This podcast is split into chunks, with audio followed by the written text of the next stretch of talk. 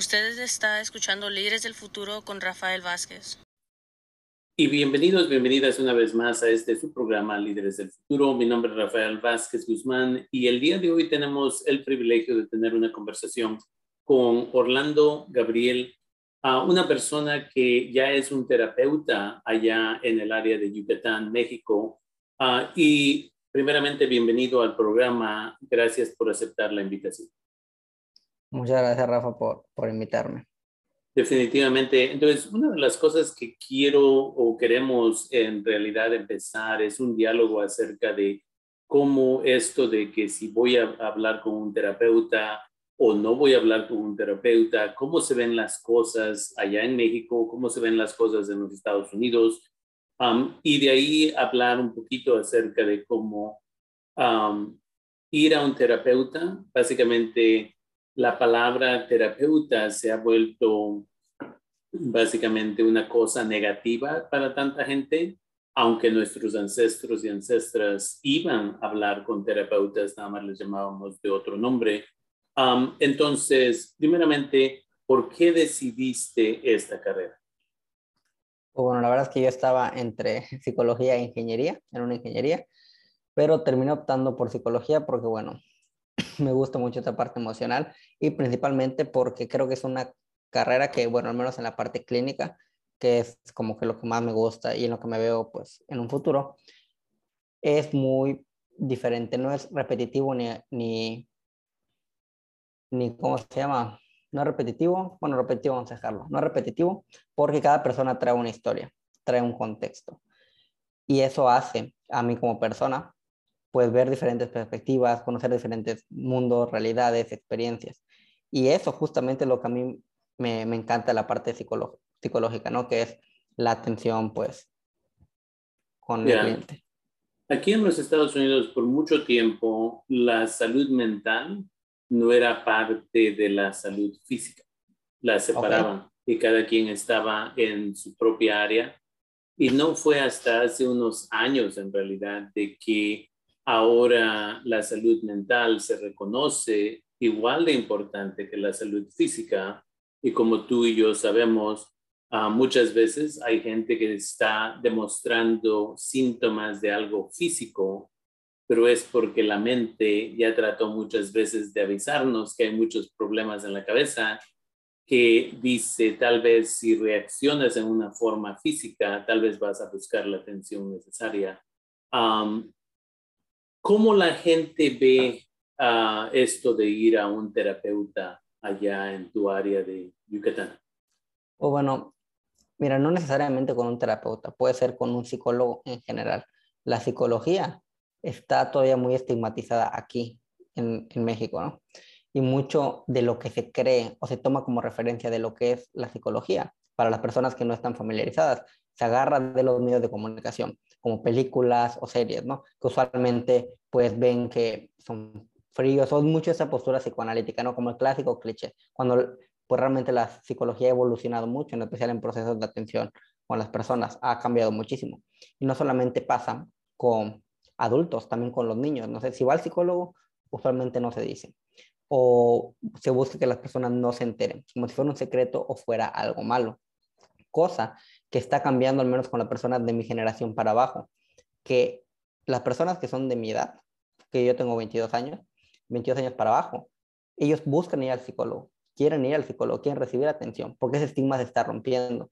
Principalmente es con las personas adultas, no todas, claro, ¿no? No hay que generalizar, pero sí, hay, sí está muy marcado esto. Y algo mencionaste muy interesante, y es que, como tú dijiste que en Estados Unidos ahorita ya la salud física y la mental como que se integran y se les da la igual importancia. Aquí en México, pues es algo que se busca y se está luchando, pero desde mi experiencia y lo que he vivido, realmente no es así.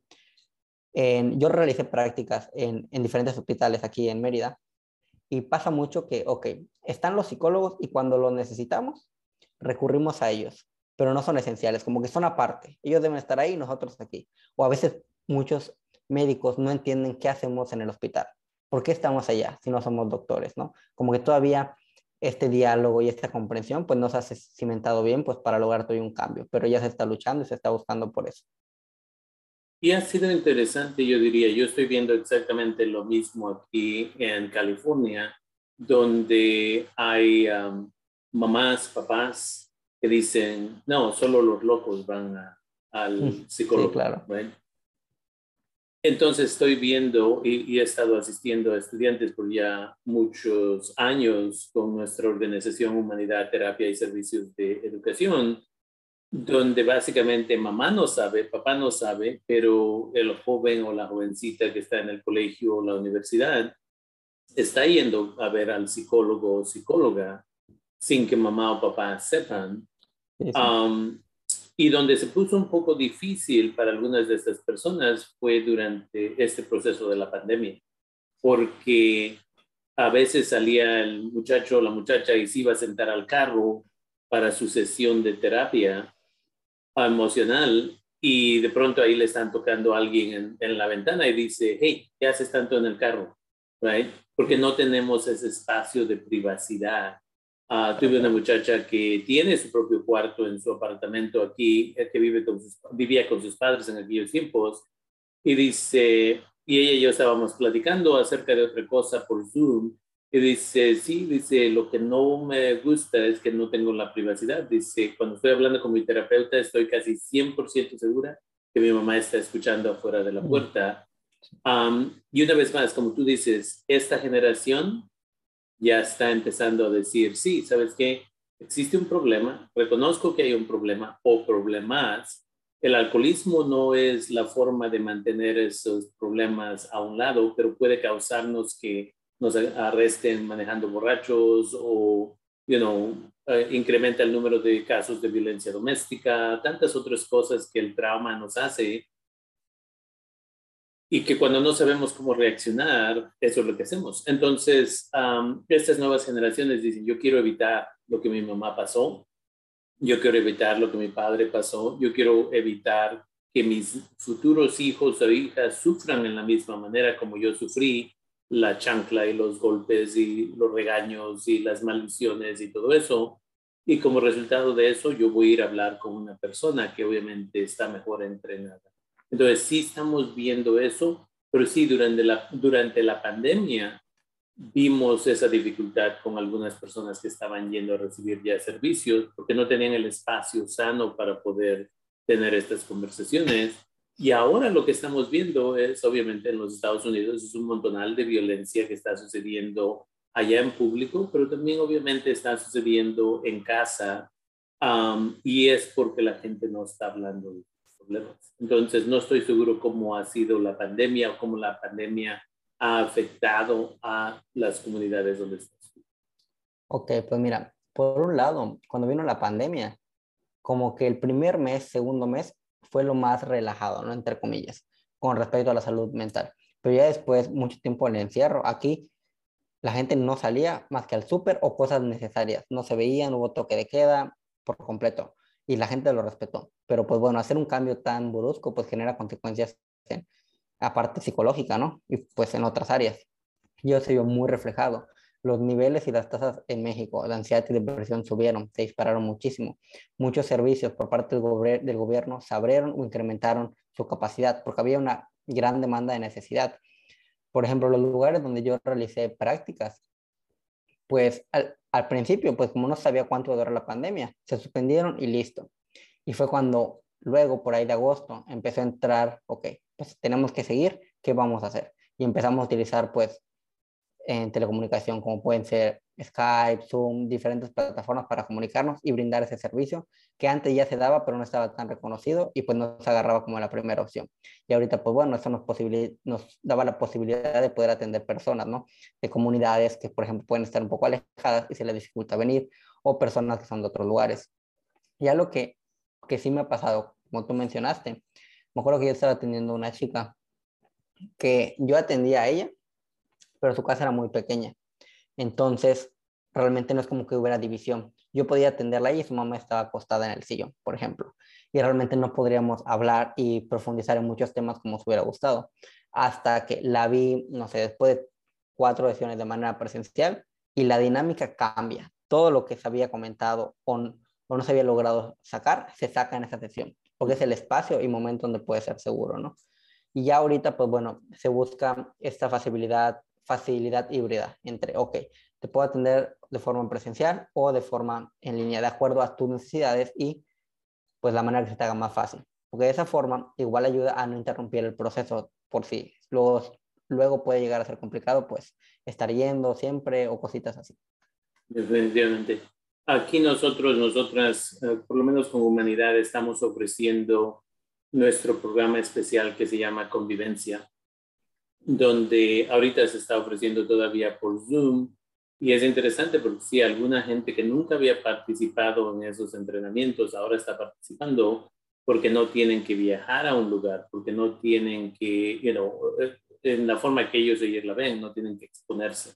ah, mantienen la cámara de su celular o su computadora apagada muchas veces porque quieren mantener cierta anonimidad, pero al mismo tiempo están aprendiendo están participando, están, están ahí presentes. Exactamente, y eso les lleva a que en un futuro ah, se sientan mejor y puedan decir, ok, ya entiendo que la terapia no es una cosa negativa y que todos y todas nos podemos beneficiar. Una de las cosas que le digo aquí a nuestros terapeutas, yo tengo el privilegio de ser el presidente de la mesa directiva de nuestra organización lucrativa, y le digo a todos nuestros um, miembros de la comunidad, buenos terapistas, buenos psicólogos, buenos terapeutas, buenos psicólogos, psicólogas, todos, todas, van a hablar con otro terapeuta o con otro psicólogo para que no se empiecen a absorber los traumas de las personas que están tratando, proveyendo servicio. Um, y de esa manera es un poco más fácil cuando la gente dice, bueno, si mi psicólogo está yendo a hablar a un psicólogo, entonces una vez más se vuelve un poco más normal, más aceptable este, esta situación. Entonces es importante, yo diría, que la comunidad entienda que hay muchos beneficios de esto. Ahora, ¿Cuánto tiempo has estado proveyendo servicios? Obviamente hiciste la práctica y ahora ya tienes tu propia oficina, tu propio espacio. O sea, o sea, hice práctica durante toda mi carrera. Es uno de los beneficios de diferente índole y de diferentes tipos de intervenciones. Y me gradué ahorita en, en febrero, me titulé, mi cédula la, la, saqué hace poco. Y pues fue que empecé con esa página ¿no? de tiempo mental que tú me ves compartiendo en diferentes grupos pues para brindar servicio. Estoy junto con un colega que es egresado de misma generación y pues estamos empezando, estamos empezando en la modalidad en línea para ya una vez de, pues bueno, tener pacientes o ya poder pues tener sustentabilidad, pues poder rentar a un lugar para tenerlo físico. Pero como tal estamos comenzando. La mayoría de la experiencia que he tenido ha sido a través de las pues muchas prácticas que he tenido, ¿no? Y pues bueno, conversación con diferentes profesores o yendo igual por mí mismo al psicólogo. Definitivamente.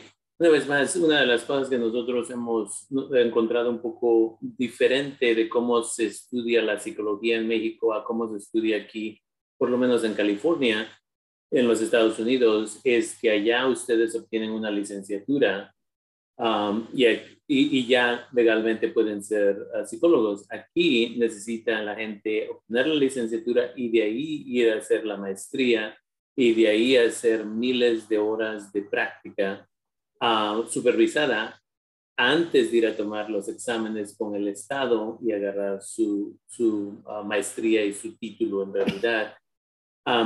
y es interesante porque you las expectativas a la educación, you me imagino es similar, pero las expectativas en diferentes partes de diferentes países son diferentes Ah, pero el beneficio aquí muchas veces es la práctica, porque en la práctica puedes aprender tanto cuando tienes que tratar con diferentes personas con diferentes necesidades. Más que la teoría es la práctica. Aquí fíjate que pasa algo muy interesante. Y aquí sí es similar a Estados Unidos. Por ejemplo, yo mi maestría la empiezo en agosto, ya en, en agosto, septiembre, de que me inscribo, no sé, mañana, por ejemplo. Porque para dar psicoterapia tienes que tomar la maestría. Cuando te gradúas o te titulas como psicólogo, puedes desempeñarte en recursos humanos, como educativo, como este, en la parte clínica, puedes hacer ciertas intervenciones, que no sean trastornos, violencia, suicidio o con niveles de profundidad de atención primaria, sino solamente hasta secundaria, que es actualmente el servicio que estoy brindando. Que yo pues no puedo dar psicoterapia. En dado caso que venga una persona con un problema complejo, que yo no, no cuento ni la facultad ni el respaldo en papel de que pueda atenderlo, lo canalizo. Por eso es importante también como psicólogos pues saber nuestros límites. Saber, ok, yo puedo hacer esto, incluso si eres psicoterapeuta, o que puedes ser psicoterapeuta especialista en esto, pero no en, este otro tema. Y si tú no lo puedes atender, lo mejor es mandarlo con alguien que realmente pueda, pues, ayudarlo de mejor manera. Ya, esa es una de las cosas. Nosotros, nosotros aquí en nuestra organización no lucrativa, lo que hacemos es uh, los terapeutas que están obviamente en entrenamiento tienen que tratar diferentes casos porque lo la idea aquí es de que empieces a encontrar tu especialidad, como tú lo dices. Voy a trabajar con niños, niñas, voy a trabajar con parejas, más la mayoría del tiempo voy a trabajar con gente que ha tenido esto o aquello.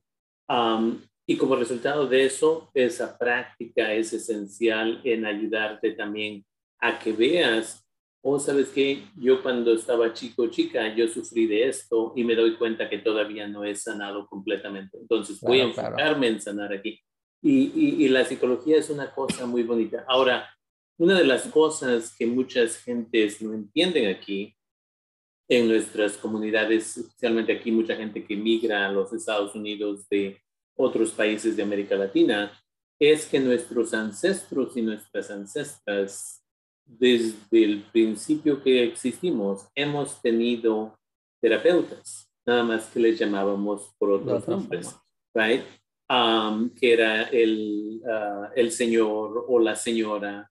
Um, por ejemplo, siempre hablo acerca de una mujer famosísima, por lo menos aquí, me imagino en otras partes de América Latina, Lila Downs, um, quien canta y, y, canta muy bonito y, y lo que hace, lo que hizo es perdió su voz y la llevaron a hospitales en los Estados Unidos. Ella tiene ciudadanía dual, México, Estados Unidos. La llevaron a los Estados Unidos, la llevaron a Europa, fue a todas partes y dice que un día la, la, señora que limpia la casa y cocina ahí en su casa, dice, que le dijo, señora, usted debería de ir a hablar con la señora fulana de tal. Y dice que, bueno, en esos momentos estaba lista para tratar cualquier cosa porque su voz no regresaba. Y fue, dice, y se sentó y le dio un poco de té a la señora y se ponen a conversar y un poquito más té y de pronto dice, le dio algo en el corazón que ya sintió todo este enojo, esta soledad, este dolor que tenía emocionalmente y se puso a llorar. Y dice, que lloró, lloró, lloró y todo lo sacó, una vez más terapia, pero es, es hecha en forma diferente. Y ya de ahí dice, el siguiente día me levanté en la mañana, dice, me empecé a peinar.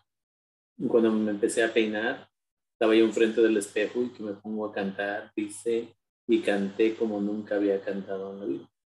Y nuestros ancestros y nuestras ancestras tenían estos curanderos, curanderas, gente que ha hecho esto, pero muchas veces, como tú lo dices, es los medios de comunicación que nos han llegado al punto de juzgar a gente que va a recibir ese apoyo cuando es tan natural como otras cosas. y aquí en los Estados Unidos, la otra cosa que sabemos es a la persona que íbamos y le hablábamos, tal vez nuestra madre, nuestro padre, la abuela, el abuelo, well, migramos aquí muchas veces y el abuelo, la abuela, la mamá, el papá se queda en otro país y ya no tenemos esa conexión de ir y decir, hey, yo no estoy teniendo este problema, ¿cómo le haría aquí? ¿Cómo le haría allá? Y lo que empieza a hacer es empiezan a juntar y juntar y juntar todos esos problemas.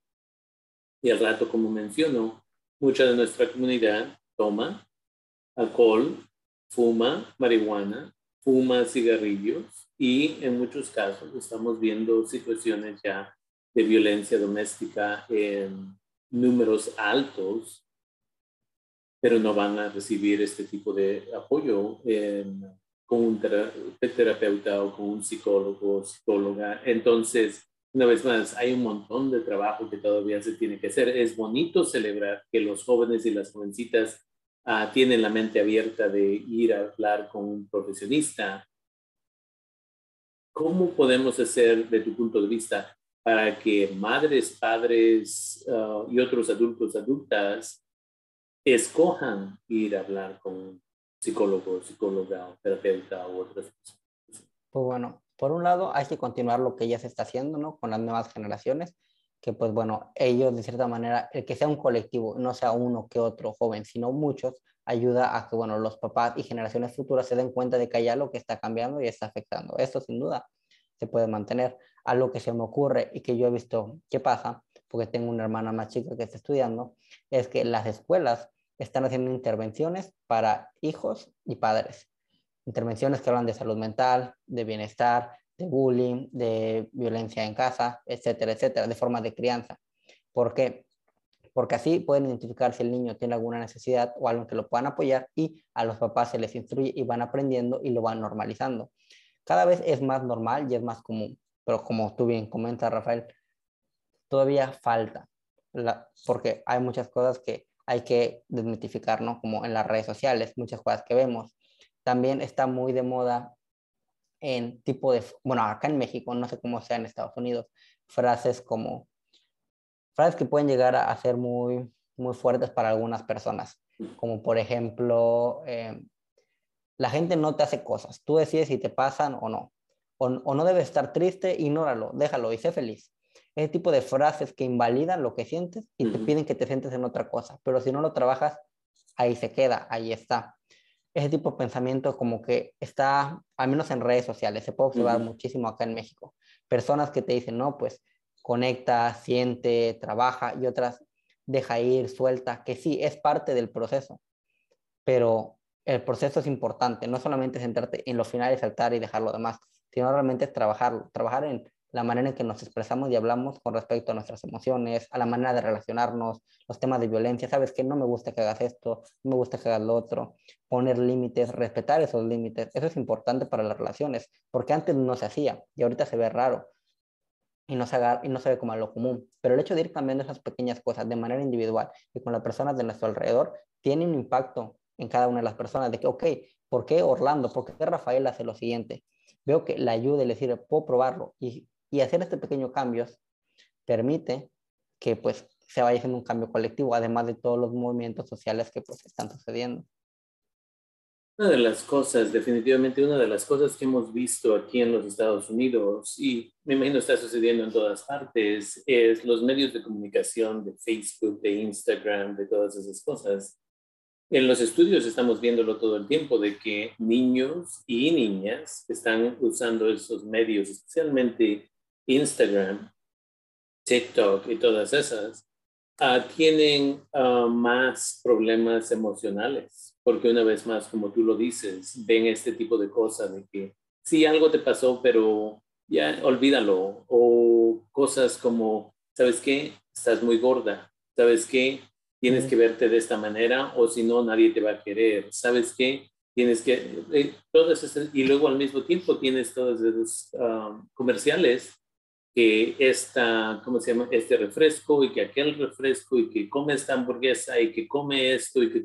Y de pronto tienes este conflicto en la cabeza de que o hago esto o hago aquello, pero si como, como hamburguesas y tomo un montón de refrescos, voy a subir de peso, voy a tener problemas de obesidad y al mismo tiempo posiblemente um, otros problemas físicos y de ahí se van a burlar de mí entonces, una vez más, ¿a, quién le ponemos atención? Y ese es parte del problema que lleva a muchos de estos niños, niñas a estas situaciones de querer lastimarse. El Departamento de Prevención de Enfermedades de los Estados Unidos, la CDC por sus siglas en inglés, hicieron un estudio de latinas de entre 11 y 15 años de edad. Lo hicieron en el 2010, lo hicieron en el 2015 Ah, y me imagino ya eh, pronto va a salir un nuevo reporte, y dice que dos de cada cinco niñas latinas entre 11 y 15 han pensado seriamente, han planeado o han tratado de suicidarse este año en los Estados Unidos. Y una vez más, el estudio se repite y los resultados siempre salen así. Ahora con más tecnología, esos números con el tiempo siguen subiendo. Lo que a veces no veo es uh, los estudios que hagan con niños. Y mi propia evaluación basado en miles de niños, niñas con los que, las que he trabajado, es que más o menos tres niños de cada cinco entre los 11 y 15 años de edad en las comunidades eh, de los Estados Unidos latinos han planeado seriamente o han tratado de suicidarse. Ahora, la otra cosa que tú mencionas que es súper importante, donde dice la gente, mira, olvídate de lo que te pasó, eso ya, no dejes que eso te controle y que esto y el otro. Me acuerdo una vez esto, estaba trabajando con un muchacho que se estaba metiendo en problemas con la pandilla y eso, y finalmente le dije a la mamá, le dije, tenemos que tener una conversación porque usted y su esposo tienen que poner ciertas reglas, ciertas expectativas, ciertas consecuencias que no incluyen violencia, todo eso. Y dice, pues si pudiera venir un sábado a las 10 de la mañana, ahí va a estar mi esposo. Y llego el sábado, el esposo está viendo la televisión, no apagan la televisión para tener esta conversación y finalmente yo paré y le dije, ¿sabe qué, señor? Yo estoy desperdiciando mi tiempo. Obviamente a usted no le interesa esto. y dice, pues yo nada más estoy tratando de disfrutar mi sábado. Le digo, ok, entonces usted disfrute su sábado. Cuando su hijo termine otra vez en la cárcel, bueno, si quiere, si ya está listo, se comunica conmigo. Y se enoja la señora y que va, que le apaga la televisión y que empezamos a hablar acerca de esto, del trauma y qué es lo que se puede hacer y que cómo, como familia pueden empezar a trabajar en esto. Y me acuerdo que el Señor me dice, mira, esto es lo que te voy a decir. Yo sufrí cuando estaba chiquito, me pegaba mi papá, esto me pasó, aquello me pasó, y mírame a mí, voy a trabajar diariamente, regreso, hago por mis cosas, a mí nada me afectó. Y le digo, son las 10 de la mañana en sábado, y veo que usted ya está tomando séptima cerveza esta mañana, pero nada le afecta. Y se quedó bien callado el Señor, porque una vez más, nunca nadie le había dicho cómo él estaba expresando su trama, lo que estaba, él se lo estaba tomando. Y el niño que estaba tratando de agarrar la atención de papá todos estos años, había sido ignorado, se salió a buscar el amor, la atención, el respeto allá en las calles con pandilleros. Y una vez más, ese es el trabajo, como mencionabas, que tenemos que continuar haciendo, de que si alguien en la vecindad está yendo a recibir servicios y honestamente dice, sí, yo voy a un psicólogo, yo voy a un terapeuta, yo voy a estas juntas y obviamente me siento mejor, la idea es que otras personas en esa comunidad van a decir, Tal vez hay algo positivo en esto y puedan ir a recibir esos servicios. Entonces, es súper importante este trabajo que, tú estás haciendo um, porque una vez más, la sanación es necesaria. La, una de las tres mujeres que empezaron Humanidad, Terapia y Servicios de Educación uh, falleció hace un año. Um, creo que estamos a un año uh, de, de que falleció. Y ella siempre decía, ella fue una de mis profesoras hace décadas, y ella siempre decía, el trauma es el regalo que se sigue regalando. Si no sanamos, decimos, yo nunca le voy a pegar a mi niño porque yo sé cómo se siente. Y un día estamos distraídos, distraídas y de pronto ya estamos cansados, estamos en una situación ya llena de estrés. Y llega el niño otra vez a hacer otra pregunta ¡zas! Naturalmente ese golpe, porque ya se volvió lo que sabemos y ahora va a tomar un montón de tiempo para tratar de sanar esa relación entre ese niño y nosotros, ¿right? Entonces el trabajo es esencial y me da gusto que estás haciendo este trabajo porque una vez más tenemos que sanar o si no, las siguientes generaciones van a continuar sufriendo. Y al mismo tiempo es bonito escuchar que allá donde estás en eh, Yucatán, que una vez más, sí estás viendo que las comunidades más jóvenes, los, los muchachos, las muchachas, jovencitos, jovencitas, están abiertos a la posibilidad de que si hay algo positivo en esto de la sanación y que ir a un psicólogo no es algo que debemos de juzgar, pero es algo que debemos de celebrar porque esa persona quiere sobre Sí, la verdad es que aquí en, Mérida sí se está buscando pues lograr un cambio, aunque todavía nos queda mucho por delante. Porque mira, fíjate, esto es muy interesante, Rafael. Mérida es la ciudad más segura. Mérida es catalogada la ciudad más feliz de, de México. Pero Mérida es la ciudad con mayor índice de tasa de suicidio de todo México. Entonces, mayor seguridad y mayor felicidad. ¿Por qué hay tanto suicidio? Y son problemáticas que se están atendiendo. Aquí el suicidio es un tema fuerte, recurrente, porque pasa y frecuentemente, usualmente más en hombres que en mujeres, pero sí pasa y se está buscando atender porque hay que identificar que lo causa, obviamente sabemos que el suicidio es algo multicausal, no factorial, que se debe a muchas cosas y se buscan hacer intervenciones que cambien pues situaciones sociales para que tengan repercusiones en la persona. Porque esto que te digo de atención de en hospitales, atención individual, pues bueno, igual aquí en México pues es un privilegio porque se puede, se puede demostrar mucho la diferencia de clases sociales. Así como una persona puede pagarle tanto a un psicoterapeuta especialista en muchas cosas, una persona no tiene los medios y puede, o tal vez no, porque es muy complicado recurrir a una institución pública por, por distancia, por medios, por el transporte público, por muchas situaciones. Y esas son cosas que, pues bueno, sí se están teniendo una parte, y hay otra que igual es importante que se está atendiendo. Pero pues lo importante es ir buscando los medios e ir pues poco a poco, porque de golpe y rápido no sucede, sino es una lucha constante por buscar y procurar la salud mental. Definitivamente. Entonces, antes de terminar el día de hoy, queremos recordarle a la comunidad de que limite el acceso a las redes sociales para sus hijos, sus hijas, para ustedes mismos como adultos, adultas, ah, porque como siempre lo digo, las noticias nada más nos hacen enojar o nos hacen sentir mal, tristes muchas veces.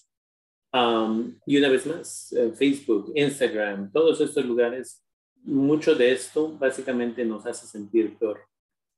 Subimos una foto y estamos esperando a ver cuántos likes nos dan, cuántas ah, cosas positivas, hey, me gustó, lo que sea. Y cuando subimos una foto y 50 personas nos dicen, qué bien esa foto, o te ves bien, o lo que sea, nos sentimos bien. Pero la siguiente vez cuando sube una foto y dos personas le dan el like, ¿cómo nos vamos? Entonces, todo está relacionado a la autoestima y en esta situación uh, tenemos que una vez más limitar eso, porque si no, lo único que nos causamos es más daño. Y estamos haciendo eso con nuestros niños, niñas. Hay gente aquí en, en California que yo conozco que le dio su primer celular a su niño, niña, a los siete años de edad. Y le está causando más trauma y le está poniendo en peligro con las redes sociales, donde al rato pueden caer víctimas, lo vemos frecuentemente, donde la niña se escapa a la medianoche y se va con quién sabe quién, o el niño va a hacer tontería y media. y todo empezó con el celular que se les dio, la tableta que se les dio a esos niños, a esas niñas, sin entender las consecuencias de esto. Entonces, primero, gracias por tomarte el tiempo de estar aquí con nosotros, nosotras en Líderes del Futuro el día de hoy. y dos, tú y yo ah, estábamos hablando acerca de hacer una serie de conversaciones, sea una vez al mes o, o, como se pueda hacer, porque queremos que la gente entienda una vez más de que es posible la sanación, ah, pero me gustaría hacerlo de esta manera y comparar California, right, con donde tú estás y saber qué se está haciendo para apoyar a la comunidad en, ambos lugares. Entonces, gracias por estar con nosotros, nosotras el día de hoy. Eh, y espero que una vez más tengamos otra charla muy Muchas gracias, Rafa, por la invitación y agradezco el espacio y la oportunidad de, pues, bueno, estar aquí con ustedes, líderes del futuro. Gracias.